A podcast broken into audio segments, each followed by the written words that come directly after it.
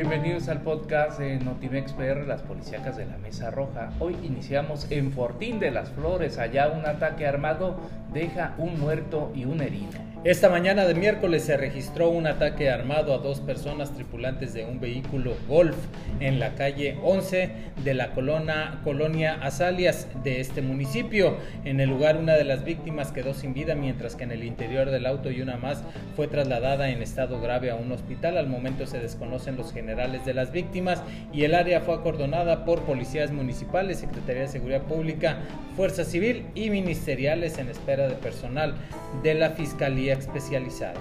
Vamos a continuar con más, pero ahora hasta Tlaxcala. Allá una explosión deja al menos 5 muertos y varios heridos. Al menos 5 personas murieron y unas 15 resultaron heridas tras la explosión de un polvorín a la entrada del municipio de Sanctorum en Tlaxcala. De acuerdo al reporte de las autoridades estatales, el siniestro ocurrió después de las 6 de la tarde en uno de los establecimientos de elaboración de juegos pirotécnicos en el poniente del estado de Tlaxcala. Ambulancias de distintas instituciones, elementos de la Guardia Nacional, Policía Estatal, Municipal y bomberos se trasladaron al lugar de los hechos para auxiliar a los trabajadores correspondientes de auxilio de personas y para la sofocación de la explosión además de las personas que han fallecido y las lesionadas, existe un reporte preliminar de tres bodegas dañadas a consecuencia de dicha explosión.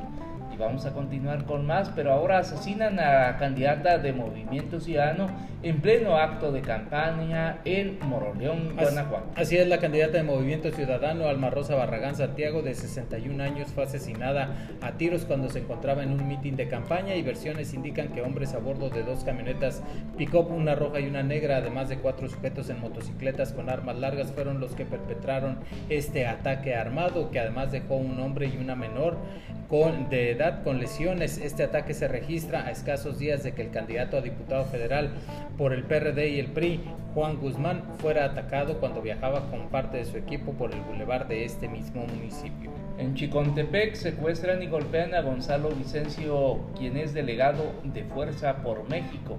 El ex dirigente de Morena y ahora delegado de Fuerza por México fue secuestrado responsabilizan a Francisco Martínez, candidato a alcalde del Partido Verde por Chicontepec.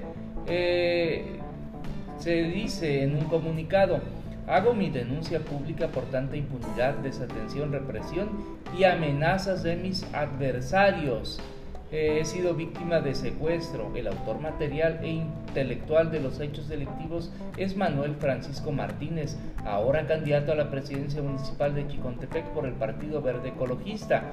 Veo un Estado fallido, lleno de injusticias, dedicadas a las persecuciones de sus adversarios políticos. Sin embargo, los verdaderos delincuentes son protegidos por el gobierno de Cuitlago García y pueden andar a sus anchas en campañas políticas, como es el caso, señaló, de Manuel Francisco Martínez Martínez.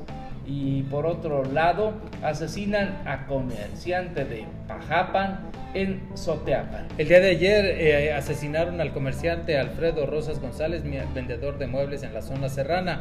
Información recabada señala que el joven Alfredo se desplazaba a bordo de una camioneta Nissan que transportaba muebles y sobre la carretera estatal Soteapan Mirador Saltillo, un grupo armado con vestimenta tipo de policía que se desplazaban a bordo de una camioneta tipo Jeep a punta de disparos intentaron detener la marcha del comerciante y se dijo que Alfredo aceleró su marcha, pero finalmente fue alcanzado por los hombres con quienes forcejeó y terminaron por asesinado, asesinarlo de por lo menos dos disparos. En el lugar quedó el cuerpo sin vida del hijo del conocido comerciante de muebles Aurelio Rosas Domínguez, oriundo de Pajapan. Ejecutan a un joven jalapeño, sucedió en Emiliano Zapata. Un joven de 20 años de edad, originario de Jalapa, falleció tras ser atacado a balazos en la localidad de Rinconada, municipio de Emiliano Zapata. Los hechos se registraron la tarde de este martes cuando un ciclista se trasladaba sobre la calle Basolo a la altura de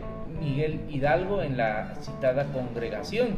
Sin embargo, en, esos momentos fue interceptado por un grupo de sujetos armados quienes le dispararon varias ocasiones para luego huir del lugar.